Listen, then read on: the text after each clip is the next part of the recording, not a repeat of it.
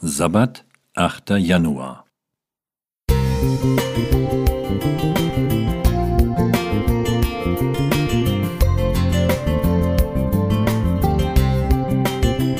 Ein kleiner Lichtblick für den Tag.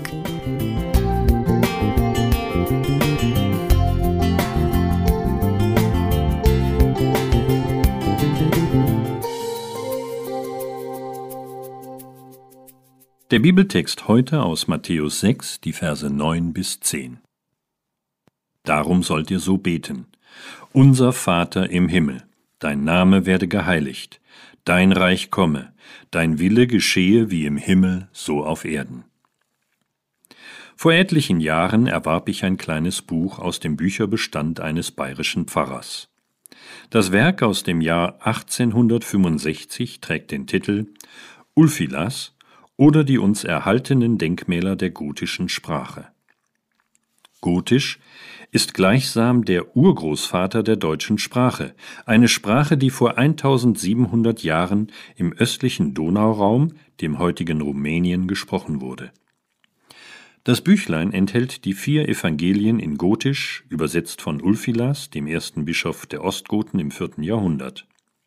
Das kleine Werk steht in meiner Bibliothek an einem prominenten Platz.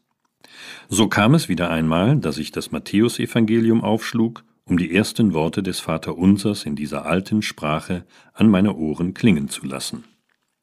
Atta unsa, thu in heminam, phainai namo the, kimai theodinassus thes, vaitai vilja thes, sve in himina jaana aitai.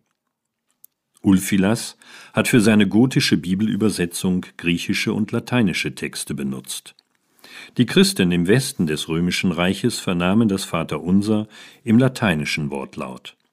Pater Noster, qui es in caelis, sanctificator nomen tuum, adveniat regnum tuum, fiat voluntas tua, sicut in caelo et in terra.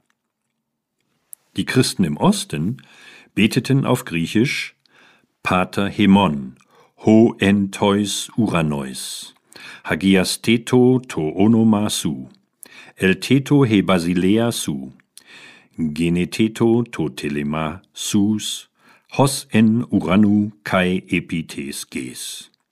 Das sind nur drei der zahllosen antiken Sprachen, die das Vaterunser an die Ohren der Menschen getragen haben. Heute werden sie nur noch von einzelnen Experten gelernt und gelehrt. Die Völker, die sie einst gesprochen haben, sind in anderen Kulturen aufgegangen. So ist der Lauf der Dinge. Völker kommen und gehen. Sprachen entstehen und geraten in Vergessenheit, aber das Gebet, das Jesus einst in den Mund seiner Jünger gelegt hatte, überlebte den Untergang der Völker und der Kulturen und wird die Menschheit bis ans Ende der Tage begleiten. Worin liegt die Kraft dieses Gebets, die es gegen den Wandel der Zeit so resistent macht? Es sind Worte Jesu, Worte der Verheißung. Gott hat für uns eine Zukunft. Himmel und Erde werden vergehen, aber meine Worte werden nicht vergehen. Matthäus 24, 35.